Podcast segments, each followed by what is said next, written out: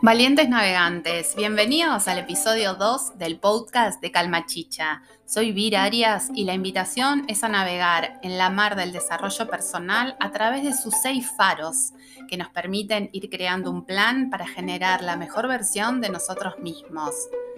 Faro 1, autoconocimiento. Faro 2, cuerpo y cuidado de nuestra salud. Faro 3, emociones.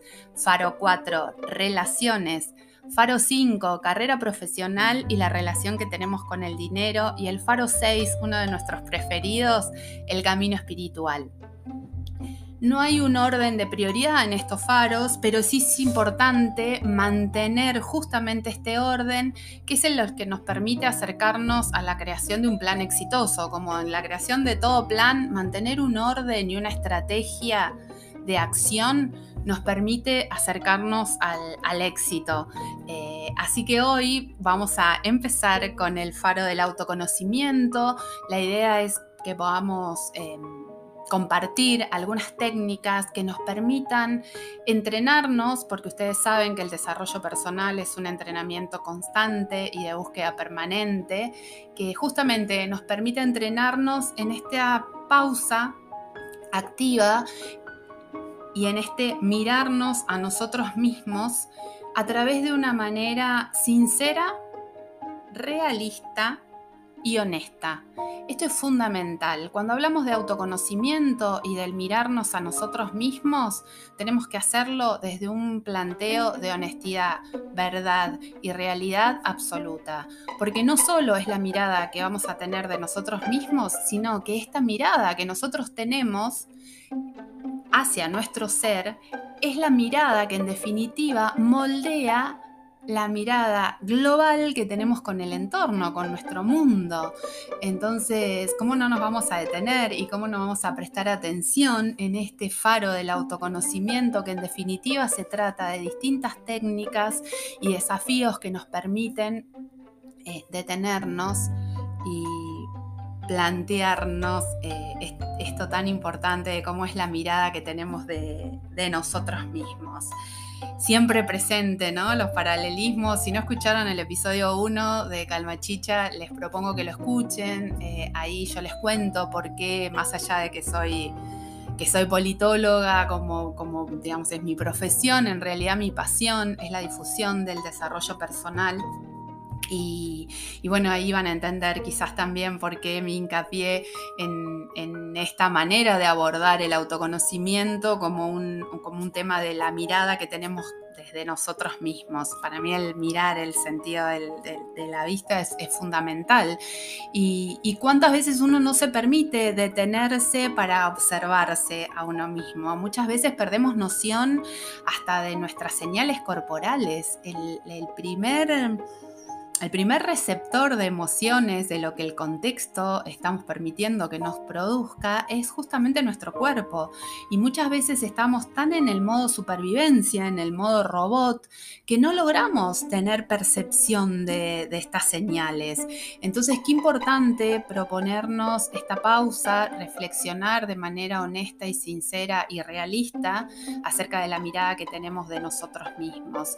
Y esto que parece así como un desafío medio en el aire, es sumamente posible. Y hay distintas técnicas para ir eh, eh, realizándolo que en los talleres vivenciales, bueno, a través de la ayuda de distintos profesionales abocados a la temática, se abordan eh, muy puntualmente, pero bueno, me gustaría en este, en este episodio contarles de manera resumida cómo podemos ir de desafiándonos y adentrándonos en esta mirada hacia nosotros mismos y, del autoconocimiento. Uno de los primeros puntos, yo les cuento desde lo vivencial siempre, de lo que hace Vir para mantener eh, actualizada la mirada de sí misma. Eh, eliminando los viejos patrones, los mandatos y sintiendo y percibiendo y manteniendo la coherencia entre el pensar, el sentir y el hacer. Esto es fundamental, ¿no? En cada uno de los faros del desarrollo personal, pero hoy, bueno, nos toca abordar el autoconocimiento siempre desde esta búsqueda de coherencia. Una de las primeras cosas sobre las que a mí me gusta trabajar mucho es recordarme cual mantra la validación de mi intuición esto, ¿no? Que, que, uno siempre siente, siempre hay una llamada interna que nos dice, por acá sí, por acá no.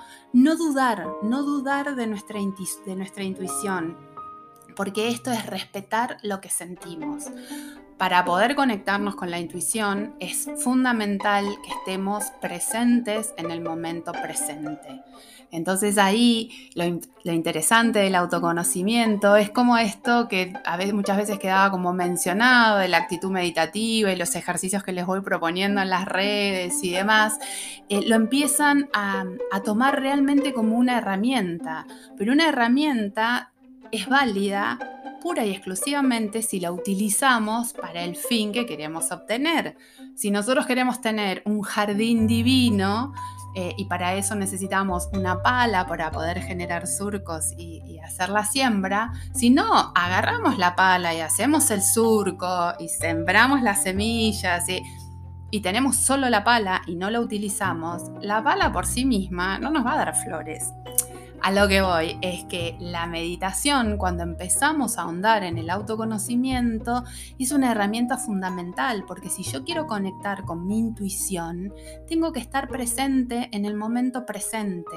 Y para eso la meditación es absolutamente necesaria, es una herramienta fabulosa. Ya sabemos que hay distintos tipos de meditación y después cada uno de ustedes vibrará con una propuesta, con otra, con meditaciones activas, a través de instrumentos sonoros, a través del silencio absoluto mirando una pared. Cada uno después vibra con distintas propuestas. Eh, nosotros siempre instamos que los inicios pueden ser a través del mindfulness, porque realmente son técnicas sencillas que nos permiten rápidamente eh, estar presentes en el momento presente. Pero bueno, después vamos a ir ahondando en otros episodios las distintas técnicas meditativas, pero lo importante es que sepan que una de las herramientas fundamentales para lograr conectar con este primer punto para desafiarnos en el autoconocimiento, que es conectar con nuestra intuición, es la meditación. Es una llave fabulosa para, para poder abordar este primer punto. Después otro punto, el punto número número dos, que a mí es uno de los que más me gusta y más me sirve, es no rendirnos nunca. Don't stop. Ustedes saben que yo siempre que subo historias en las redes uso mucho el tema de, de los Rolling Stones, que me parece fabuloso porque arenga mi alma a no parar. Muchas veces los resultados no son inmediatos. Es más, el 99,9% de las veces los resultados no son inmediatos. No importa, no te detengas no te detengas. El mantener la automotivación es también una clave del autoconocimiento, porque a través del desafío de mantenernos motivados vamos encontrando nosotros casi de manera espontánea cuáles son las cosas que los resortes o los botoncitos que nos hacen activar en los distintos planos de nuestra vida. Yo hay momentos que tengo más, eh, más pesadez física, entonces los desafíos físicos eh, son los que más activo. Eh, otras veces mm, no tengo tantas ganas de los planos intelectuales, entonces ahí es cuando más leo y, y escucho conferencias y trato de aprender nuevas temáticas o cuando veo que me estoy desviando un poco de la alimentación saludable es cuando implemento eh, nuevas técnicas o, practico nuevas recetas. Em, siempre eh, intentar mantener la motivación es una llave también importante para el autoconocimiento porque a través de lo vivencial vamos descubriendo cuáles son nuestros botoncitos de play en aquellas cuestiones que muchas veces más nos cuestan y reconocer, como decíamos, desde una mirada real, honesta y sincera cuáles son nuestras palanquitas de play y cuáles son nuestras palanquitas de stop nos, ayudan muchísimo en, este mapa del autoconocimiento. La tercera técnica que me parece fundamental y que también amerita muchísimo entrenamiento, hay gente que no, hay gente que espontáneamente lo tiene y la verdad que son seres a los que yo admiro muchísimo, es eh, el confiar. El confiar en el que hay una energía superior, cada uno le pone después el nombre ¿no? Con el que mejor vibre, algunos lo asocian a la religión, otros a una energía. Lo cierto es que esta, esta creencia, esta confianza de que hay algo superior nos permite a nosotros, nos da la posibilidad de comenzar a fluir de comenzar a fluir porque reconocemos que hay un, plan maestro eh, o una energía universal o una disposición del universo, de Dios, de Buda, de Shiva, el nombre que le querramos poner, que, está, que está trazado para nuestro viaje y esto nos permite fluir. Y cuando empezamos a confiar y empezamos a fluir a través de esta confianza en, en un plan mayor a nosotros, logramos ir conectándonos con nuestro poder interior, porque es nuevamente salir del modo de supervivencia, cuando entendemos que hay algo superior, o la metáfora nuevamente marina, cuando entendemos que, el bienestar o el placer que nos propone el mar es surfear la ola, y no oponernos, es una excelente metáfora de lo que es confiar en el plan que tiene el mar, ¿no? El mar tiene un plan ya marcado con sus olas que se acercan a la playa y retoman, ¿no? Eh, ¿Por qué oponernos? Cuando uno confía realmente aprende a surfear o a fluir con estas, con estas olas y es en esos momentos en los que logramos conectar con nuestro ser interior y recordarnos a nosotros mismos lo poderoso que somos. Todas nuestras búsquedas, en definitiva, tienen que ver con volver al origen y el origen no es ni más ni menos que nuestra luz interior que nos está diciendo acá están todas las respuestas. Quizás nos lleve una vida eh, eh, el viaje en esta búsqueda, pero si no iniciamos el, el viaje hoy, ¿cuándo? Si no lo hacemos nosotros, ¿quién lo va a hacer por nosotros? Entonces, bueno, esta es una, propuesta interesante, ¿no? El autoconocimiento, miren todo lo que engloba. Ya vamos por la tercera técnica, que es esto del confiar y cómo el confiar nos permite esto que está tan de moda últimamente. ¿Quién no habla de fluir? Tenés que fluir, tenés que fluir. Bueno, en definitiva, fluir es esto, es confiar en que hay una energía superior a nosotros eh, dejarnos llevar por las olas y de este modo encontrar el equilibrio de nuestro ser que nos va a estar marcando que somos poderosos y que todas las respuestas están en nosotros mismos. La cuarta técnica que me gustaría contarles, que yo la aplico muchísimo y sobre todo fue una de las técnicas que más me ayudó en el momento más cruento de mi enfermedad, eh, es rescatar el poder de la creatividad. Realmente rescatar la creatividad eh, nos permite conectar con muchas veces con nuestro niño, con nuestro niño interior y ese niño no vivía en el modo supervivencia y ese niño no tenía miedos, ese niño confiaba en el mundo y fluía y su mirada inocente del mundo tan fabulosa, bueno, eh, rescatar el poder de la, de la creatividad es esto, es permitirnos encontrarnos, reencontrarnos con nuestro niño interior. Eh, siempre les hago el mismo comentario sin querer caer en cuestiones de, autorreferenciales, pero sí permitiéndome rescatar el plano vivencial, que creo que es fundamental cuando uno difunde este tipo de propuestas. Cuando yo atravesé eh, el episodio de enfermedad eh, muy complejo de, la pérdida de mi, sentido de la vista, ni más ni menos. Si no escucharon el episodio 1 del podcast de Calmachicha, creo que es un buen momento para invitarlos a que lo hagan, para que entiendan por qué soy una apasionada de la difusión de, estas técnicas de desarrollo personal. Bueno, en ese momento una, cosa que me hizo conectar con el lado de la luz y de los colores que se me estaban inhabilitando para poder percibir con el sentido de la vista, pero que yo sentía que era mi vibración interna, fue pintar murales. Algo rarísimo, yo venía de un mandato eh, súper rígido de autoexigencia absoluta, nunca tuve el don de saber dibujar y pintar, digamos, desde, desde los patrones de rigidez que uno siempre se autoimpone. Y cuando estaba perdiendo el sentido de, la vista, fue un descubrimiento para mí eh, observar a esa, Virginia pintando murales. Llené, en ese momento yo vivía en una casa muy linda con un jardín eh, muy hermoso. Todas las paredes de, la casa, del jardín, eh, los pinté con murales, murales que eran una explosión de color, de sensibilidad, de, de todo lo que necesitaba recordarme que existía dentro mío. No era un dibujo digamos, puntilloso y mucho. No, no, no, eran explosiones de colores y de formas. Bueno, esto, rescatar, el poder de la creatividad es permitirnos volver a reencontrarnos con nuestro niño interior. Y créanme que en los momentos más oscuros, a mí eh, reencontrarme con el placer del disfrute, de dibujar, de vibrar en colores, eh, me salvó muchas veces de, de no dejarme ir con, la oscuridad. Sinceramente, la creatividad y la imaginación creo que son una técnica fabulosa. Te gusta pintar, te gusta cantar, te gusta escribir. No te gusta o quizás no te permitís sentir eh, cómo vibras con estos desafíos, hacelo. No hay ni bien ni mal. Solamente es abrir una puertita para que nuestro niño interior se exprese y te aseguro que te vas a sorprender de vos mismo, las cosas que podés, que podés generar y cómo vas a conectar.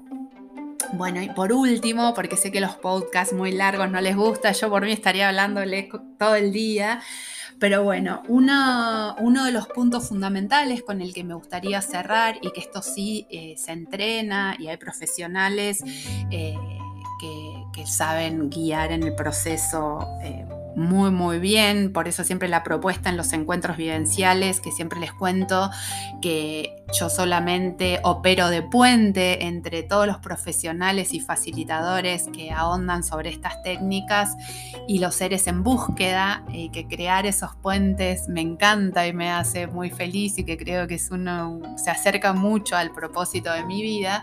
Eh, pero bueno, yo lo único que hago en estos, digamos, en estos relatos es hacer como mini resúmenes de lo que después, si ustedes en algún momento se sienten interesados en participar de encuentros vivenciales, sepan que hay profesionales en cada una de estas, de estas de estas temáticas que abordan el proceso y el acompañamiento con, con mentorías y con, ¿no? Porque no, no, no es menor, nosotros no queremos quedarnos en, en, plano discursivo, hay que pasarlo por el cuerpo, no hay forma de, saber si estamos operando con la coherencia entre el pensar, el sentir y el hacer si no lo hacemos vivencial. Por eso en este punto me detengo a hacer la aclaración, esto en los, en los encuentros vivenciales lo trabajan psicólogos y distintos facilitadores eh, con técnicas que nos enseñan, este último punto, el entrenamiento de nuestra inteligencia emocional Está totalmente demostrado desde la neurociencia que son nuestras emociones la antesala al pensamiento. Imagínense lo importante que es reconocer eh, qué dispara nuestras emociones, cuáles son las emociones que más podemos controlar y autogestionar y las que no, cómo podemos ejercitarnos justamente en las emociones que no controlamos y que nos alejan de nuestros objetivos. Eh, bueno, saber que la inteligencia emocional se entrena, que hay técnicas, que hay profesionales que nos pueden acompañar en este proceso y que reconocer y aprender a autogestionar nuestras emociones es lo que nos posibilita crear mapas de pensamientos positivos. Y ustedes ya saben desde la neurociencia, y les puedo nombrar a Manes, como podríamos estar también haciendo un podcast larguísimo acerca de neurociencia, eh, pero digo, si les interesa un poco el tema, escuchen o lean. Eh, todo lo que produce Facundo Manes, que lo, que lo interesante de él es que es un acercamiento a la neurociencia muy, muy familiar, como muy sencillo, entonces bueno, se aleja como del ámbito académico que muchas veces parece que, que, nos hace inaccesible el conocimiento. Y bueno, la neurociencia viene demostrando que si nosotros logramos pensar en positivo, creamos realidades en positivo. Eh, que la vida no está hecha para venir a sufrir y qué importante que ya está desde la ciencia esté demostrado que la base para la creación de esos pensamientos positivos que en definitiva nos terminan haciendo más sencilla la vida son nuestras emociones. Entonces, si reconocemos esto, ¿cómo no nos vamos a entrenar en la inteligencia emocional? cinco puntos eh, a través de los cuales podemos ir em, desafiando nuestra mirada sobre nosotros mismos, que en definitiva es la mirada que tenemos para, para con el contexto. Los repasamos rápidamente, validar nuestra intuición. Em, mantener nuestros niveles de motivación siempre altos, más allá que los resultados no lleguen inmediatos, confiar para aprender a fluir, confiar en, el, en un plan superior a nosotros, rescatar, rescatar nuestra creatividad, nuestro poder creativo, nuestra imaginación para conectar con nuestro niño interior y mm, reconocer la, la, importancia de entrenarnos en la inteligencia emocional, que en definitiva es la antesala de nuestro pensar y de nuestro actuar, las emociones, ni más ni menos. Bueno, espero que este episodio 2, eh, referido al faro del autoconocimiento, les, les sirva. Sobre todo, siempre mi invitación es a contactarnos para compartir información, allanar el camino, motivar la búsqueda, que sepan que se puede, que siempre podemos ser, ser mejores, que los que tenemos el poder somos nosotros, que nadie va a hacer el trabajo por nosotros, que sí es un trabajo, que tenemos que entrenar, que tenemos que desafiarnos, pero que eh, es un trabajo, un viaje placentero. Es muy placentero, se los puedo asegurar. Es un antes y, un después. Eh, bueno, y me gustaría quedarme con, con esto, ¿no? Con este desafío del mirarnos, recordar que mm, que los mejores lentes siempre para mirarnos a nosotros mismos son los lentes de nuestro alma, que ahí están todas las respuestas. Y como fue mi deseo para el inicio de este año que recién comienza, eh, me gustaría cerrar este episodio 2 con la misma frase. Para los que ya la escucharon, refuércenla cual mantra y para los que no, espero que, que los movilice tanto como me movilizó a mí cuando conocí a Ernesto Sábato allá por el inicio de mi adolescencia y dice, dice don Ernesto, no hay casualidad sino destino, no se encuentra sino lo que se busca y se busca lo que está escondido en lo más profundo de nuestro corazón.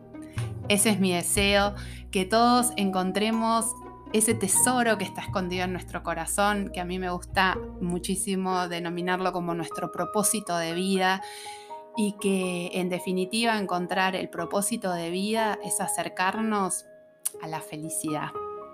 Así que muchísimas gracias por seguir acompañándonos y nos vemos para seguir desafiándonos en el episodio 3 de los podcasts de Calma Chicha.